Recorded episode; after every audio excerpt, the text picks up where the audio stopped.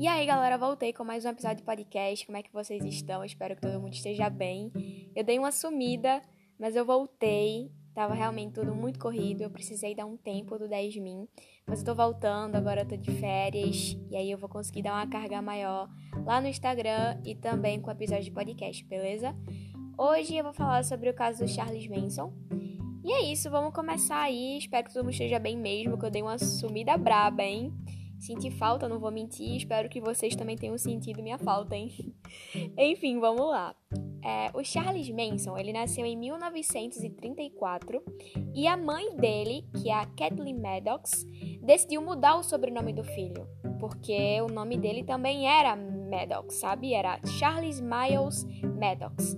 E aí ela foi e decidiu mudar o nome dele para Manson porque ela teve um breve casamento e aí decidiu mudar o nome dela, o nome dele, enfim, para o sobrenome do esposo dela.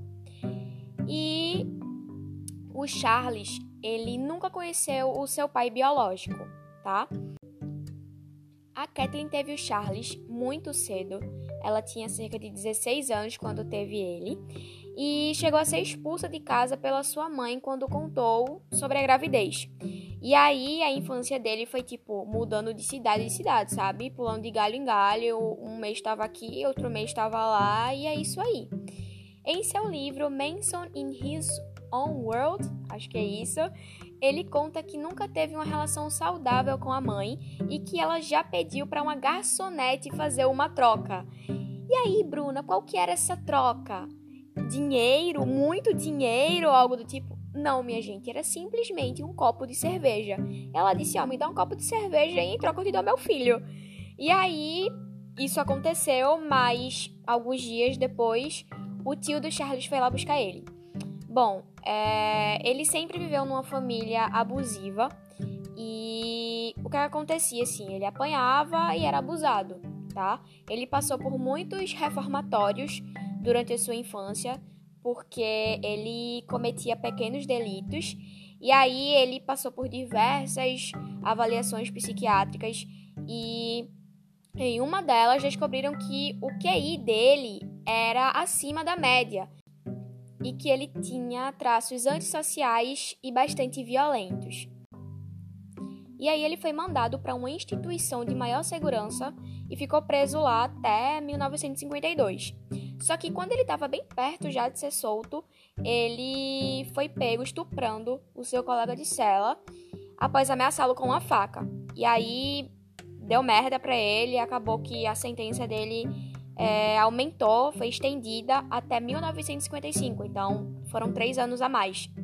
E aí no final de 1954, o Charles conseguiu a condicional dele e foi quando ele conheceu é, Rosalie Willis, que foi sua primeira esposa.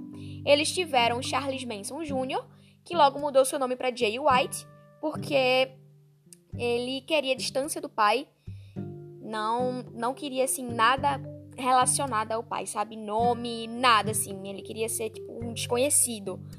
E ele, infelizmente, veio a cometer suicídio em 1993. Bom, esse casamento com a Rosalie durou, assim, uns quatro anos. Em 1958, eles já estavam é, terminando, se divorciando.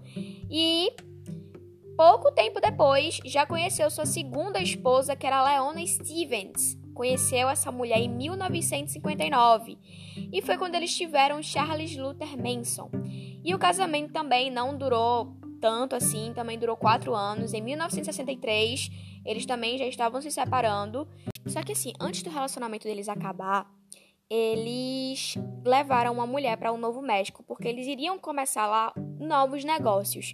Mas esses novos negócios eram envolvendo prostituição. E aí, o que, que aconteceu?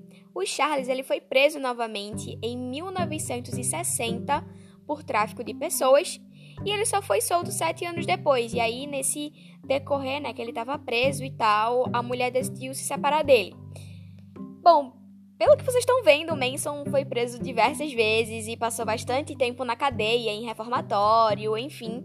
Então, basicamente, ele passou metade da vida dele em prisões e reformatórios. Então, sabe, bizarro, né? Você perder metade da sua vida preso. Enfim, claro que isso não é errado, né? Se ele fez coisa errada, obviamente ele tem que ir pra cadeia, mas enfim, vocês entenderam. Assim que ele saiu da prisão, ele foi para São Francisco, lá na Califórnia, e foi justamente nos anos 60 que explodiu aquele movimento hippie, né? E aí, quando ele chegou lá, ele pegou o verão do amor e tal, e aí ele conheceu aquela Mary Brunner e foi morar com ela, enfim, como ele foi solto em 67, né? Ainda tava no auge aí esse movimento hippie. Enfim, paz e amor, e é isso aí. Bom, quando ele foi morar com essa mulher, com essa Mary, Brun Mary Brunner, na casa dela moravam mais 18 jovens e a maioria eram mulheres que não tinham um relacionamento saudável com a família, tá? E isso tudo foi no mesmo ano que ele foi solto. Então ele começou a dizer que era a reencarnação de Jesus e que as pessoas que o ouviam era a reencarnação dos seguidores de Cristo. Então a gente já pode ver aí que ele já estava querendo fazer aquela famosa manipulaçãozinha, né, galera? Então, o Manson ele costumava misturar algumas coisas do misticismo, do hinduísmo, do budismo, do taoísmo, enfim, ele saía misturando tudo e saía falando com a galera e a galera gostava, a galera seguia, enfim, cada vez mais ele foi juntando pessoas assim, enfim. E aí foi quando eclodiu tudo, explodiu e surgiu a família Manson, né? A partir de tudo que ele falava, bagulho de Jesus, reencarnação e tudo isso misturado com hinduísmo, budismo, blá blá blá. Foi aí que surgiu a família Manson. Em 1968, um ano depois, né, dele ter sido solto, o Charles ficou obcecado pelos Beatles e isso foi após o lançamento do disco The Beatles. E assim ele começou a ter ideias que resultariam no assassinato Tate LaBianca. O Charles, ele chegou ainda a ter um filho com Mary Brunner, né? Então, até aí ele tinha três filhos e mais tarde um viria a se suicidar. Então, a família Manson arrumou um lugar para ficar. Era um antigo set de filmagens é, o, acho que é em Rancho Spam, um negócio assim, né? Acho que pronuncia assim, lá em Los Angeles. E inclusive ele pedia para que algumas das meninas mantessem relações sexuais com o dono para ou satisfazer ou, sabe, para não ter problema de ficar lá, enfim, para ter tipo, ah, eu tô te dando aí um, uma mulher em troca da gente ficar aqui, sabe? Enfim. E qual o motivo dele ter ido lá para Los Angeles? Manson queria ser músico. Inclusive, vocês podem encontrar as músicas dele no Spotify, tá? Escreve lá Charles Manson que vocês vão encontrar algumas músicas dele. E, enfim, ele jurava que iria ser famoso com sua música. Ah, se você não tem como é, ouvir no Spotify, se você tá me ouvindo em algum outro canto, você encontra no YouTube também. Não é difícil encontrar as músicas dele. Enfim, é, o Charles ele conseguiu fazer amizade, bem entre aspas, graças à sua forma manipuladora de conversar com as pessoas, com Dennis Wilson, que era da banda Beach Boys. Essa banda gravou uma das composições dele, que era Never Learn Not to Love. Só que quando eles gravaram essa música, não acreditaram o Charles como autor da letra, sabe? E isso fez com que a relação deles acabasse e desse merda, brigaram, enfim. E aí, como eu falei, ele tinha aquela obsessão pelos Beatles e tal. E aí, quando ele ouviu a música Helter Skelter, é, ele começou a ter umas ideias malucas de que iria ter uma guerra racial, sabe? Ele acreditava que ia ter isso mesmo. E alguns estudos constam que Charles chegou a falar que os negros iriam ganhar a guerra e a família Manson iria governar aqueles que sobraram, sabe? Aqueles que conseguiram sobreviver iriam ser comandados pela família. Em 1969, ele convenceu o grupo a começar a guerra.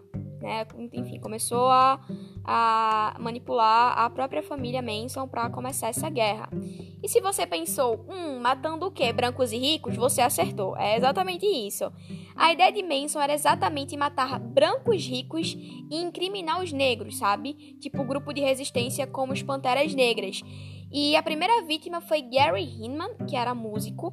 Ele conhecia algumas pessoas da seita. E os jovens da família mataram Gary com duas facadas no peito e escreveram porco político em seu corpo, com o seu próprio sangue. E aí, depois disso, eles desenharam o símbolo do Partido dos Panteras Negras na parede para dar a entender que quem estava começando isso tudo eram os Panteras Negras, né? Enfim, quem estava matando os brancos eram eles. Bom, na cabeça de Manson, estaria tudo dando certo, tava tudo dando a partida lá do Helter Skelter. Só que a tática, assim, falhou miseravelmente, né, gente? E não deu certo. Manson estava com sangue nos olhos, estava puto da vida e ele precisava, assim, queria mesmo que essa guerra desse certo. Então ele mandou Susan Atkins, Patricia Krellwinkel, Tex Watson e Linda Kasabian para casa de Terry Melcher, que era onde ele havia morado. O Terry Melcher ele foi um produtor que Dennis havia apresentado para o Manson e o que foi que aconteceu? O Terry ele negou seguir o contrato da gravação que tinha com o Charles e isso deixou, né, Charles muito, muito furioso. Ele ficou com muita raiva porque ele realmente queria ser músico e ele ser contrariado era assim um absurdo, sabe? Então, o então muito provavelmente o Manson queria matá-lo quando foi até sua casa e assim, ninguém sabe o motivo, mas criando teorias aqui foi provavelmente porque o cara não quis seguir o contrato, né? Mas chegando lá, descobriu que Melcher havia se mudado e que quem estava morando lá era Sharon Tate e Roman Polowski. E aí, sabendo que sua estratégia não estava dando certo, né? Enfim, ele começou, uau, tá dando certíssimo, a guerra vai dar tudo ok. Mas aí acabou que ele percebeu que na verdade o castelinho de areia dele estava indo, ó, pra casa do caramba, né, galera? Porque, é, mano, desde o começo ele já devia ter se ligado que esse negócio não ia dar certo. No caso do Terry, ele realmente queria que o, o assassinato fosse bem brutal. Ele queria fazer realmente o cara sofrer, sabe? Enfim, vocês me contam o que é que vocês acham, do porquê que vocês acham que o Charles decidiu matar esse cara. No meu caso, eu acho que foi por isso, né? Dele ter sido contrariado, dele ter sido né, negado de, de não ter esse contrato levado adiante, sabe? Sabendo que não ia dar certo essa estratégia dele e tudo mais, e chegaram na casa do cara, ele não morava mais lá, quem morava lá eram outras duas pessoas e tal.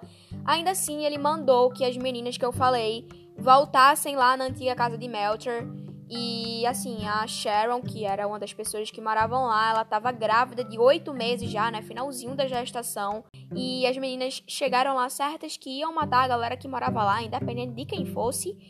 E a Sharon implorava para que as meninas não a matassem, mas, né, elas não escutaram. Foi um pedido negado e ela morreu. A Susan e a Tex deram cerca de 16 facadas nela e, além dela, quatro amigos também foram mortos. Um dia depois desse assassinato, o Charles arquitetou um novo caso. Ele, as quatro garotas, Leslie Van Houten e Steve Grogan, foram dirigir por Los Angeles, sabe, assim, sem, sem rota, só foram andando e é isso aí. Eles estavam caçando, sabe, procurando por vítimas. E aí o Manson guiou os seis até um bairro, que era os Los Feliz, para matarem um casal. O casal era Leno, que era dono de um supermercado, e Rosemary LaBianca, que era dona de loja de roupa. O Charles e os seis entraram na casa e Manson os amarrou e mandou que as outras pessoas que estavam com ele matassem os dois, matassem o casal. Bom, o Leno ele foi morto com um golpe de baioneta no pescoço e a Rosemary foi do mesmo jeito que a Sharon levou 16 facadas e depois de mortos o Lennon ainda assim é, foi machucado, ele levou mais 14 facadas. E Rosemary também já estava morta, mas a galera decidiu esfaquear mais. Ela levou mais 25 facadas. Então, quem é bom aí de matemática, façam as contas aí de quantas facadas a Rosemary levou. Pois é. Bom, a família pegou o sangue de ambos e escreveram na parede: Morte aos porcos, Helter Skelter, e levantem-se. No primeiro momento, a polícia não desconfiou da ligação dos dois crimes, né, que tinham ocorrido, daquele que eu falei, que tinha é, um símbolo do, do Partido das Panteras Negras e tal, eles não tinham interligado ainda. E eles começaram a suspeitar quando ficaram sabendo da investigação da morte de Gary Hinman. Então, os investigadores começaram a suspeitar da família Manson. E aí eles foram conversar com alguns motociclistas que já tinham algum contato com o Charles, né? Já tinham trocado uma ideia com o Charles. E aí o grupo avisou que poderia existir sim uma conexão entre os crimes. E no dia 1 de dezembro, a polícia prendeu Tex Watson, Linda Kasabian e Patricia Krell Winkel. E os julgamentos só começaram em junho de 1970, tá? Lembrando que isso aconteceu, o crime aconteceu é, em 1969. Kasabian, Watson, Atkins, Krellwinkel e Manson foram acusados de assassinato e conspiração. As meninas sempre apareciam de mãos dadas e cantando. Vocês também podem encontrar isso no YouTube. Quando elas estão indo para julgamento, estão de, mão, de mãos dadas. Quando estão indo para julgamento, estão cantando. Enfim, vocês encontram isso fácil no YouTube, tá? Alguns anos depois, elas afirmaram que Charles dizia para elas interpretarem, né, fazerem né, a atriz, bancar doida egípcia na frente das pessoas. E aí, Leslie Van Houten, acho que é isso, Patricia Krawinkel e Susan Atkins apareceram com suas cabeças raspadas como forma de protesto. Charles declarou não ter assassinado ninguém e chegou a provar, mas o júri popular foi convencido que ele teria manipulado os jovens a fazer isso, né? Que foi o que aconteceu. Ele, ele era a cabeça dos crimes, ele só não ia lá e fazia, sabe? Digamos assim, não sujava as mãos, ele colocava outras pessoas para fazerem o ato em si. Enfim, e aí é, no fim do julgamento, ele disse que odiava os humanos e que as pessoas da seita eram, entre aspas, rejeitadas pela sociedade, tá? Então, eles chegaram a pegar a pena de morte, mas com as mudanças na lei e tal, a sentença foi comutada para prisão perpétua. E aí, o Charles ele sempre fazia piadinhas e ofendia as autoridades, além de nem sempre comparecer às audiências. Eu diria ousado, né, galera? Assim, bem ousado. Em uma das audiências, que ele não estava presente, inclusive, que foi em 2012, foi dito que ele era muito perigoso para conseguir uma condicional e que iria ter outra revisão de caso. Mas essa revisão de caso só ia ser, tipo, cinco anos depois, no caso em 2017. Ele nunca teve muito contato com os presos, ele falou com uns 15 presos só, assim, da prisão inteira. E Charlie só tinha uma visita constante, que era uma garota que ele chamava de Star. Ela virou fã de Manson após ler algumas coisas que ele havia escrito sobre o meio ambiente. Inclusive no TikTok vocês encontram alguns vídeos de algumas pessoas falando tipo coisas estranhas que é, prisioneiros fazem em, em, julgamentos, alguma coisa assim. Então você vai ver que o Charles ele dançava em julgamento, assim, ele, ele realmente fazia umas coisas bem estranhas em julgamento, sabe? Ele, ele era bem doido, assim. Ficava dançando lá na hora, enfim, vocês podem encontrar isso no TikTok, provavelmente devem encontrar no YouTube também alguma audiência dele, enfim. Enfim, voltando, o Charles ele recebeu permissão para casar em 2014, mas acabou desistindo desse casamento em 2015, quando descobriu que sua esposa queria expor o seu cadáver quando ele viesse a óbito. Gente, sério, que loucura, né? Enfim. Enfim, quando ele, ele soube disso, ele ficou tipo, mano, é, você tá ficando louca? Pelo amor de Deus, eu não quero isso. Então vamos aqui cancelar esse casamento agora. E aí, é, o Manson, ele morreu aos 87 anos não teve revisão de caso, não teve condicional, ele realmente ficou preso esse tempo todo e ele morreu de causas naturais lá na Califórnia, tá? Depois de passar mais ou menos quatro dias internado. E as outras meninas continuam presas. E a Linda Casabia, ela recebeu liberdade em troca de dar detalhes dos assassinatos, tá? Como ela não havia, assim, se envolvido diretamente nos assassinatos, aí a polícia fez esse acordo com ela e ela conseguiu a liberdade se ela conseguisse dar alguns detalhes, e foi isso que aconteceu, tá, gente? Bom, no mais é isso. Espero que vocês gostem. Enfim, como eu falei, vocês podem encontrar as músicas dele lá no Spotify, no YouTube, enfim. É, eu parei para ouvir algumas. Tem algumas até que são legais, algumas músicas do Manson até que são legais. Enfim, se vocês gostarem da música dele, também me falem. É, também tem a parte das meninas, né? Andando, de mãos dadas, cantando, enfim, do pré-julgamento. Vocês também podem encontrar isso facilmente no YouTube. Enfim. E é isso, vamos bater um papo. Cheguem lá no Instagram, vamos bater um papo. Eu realmente sei que, que sumi por bastante tempo, mas agora eu tô aqui, prontíssima para voltar com tudo. E é isso, eu espero que vocês gostem. Um beijo e até o próximo caso, gente.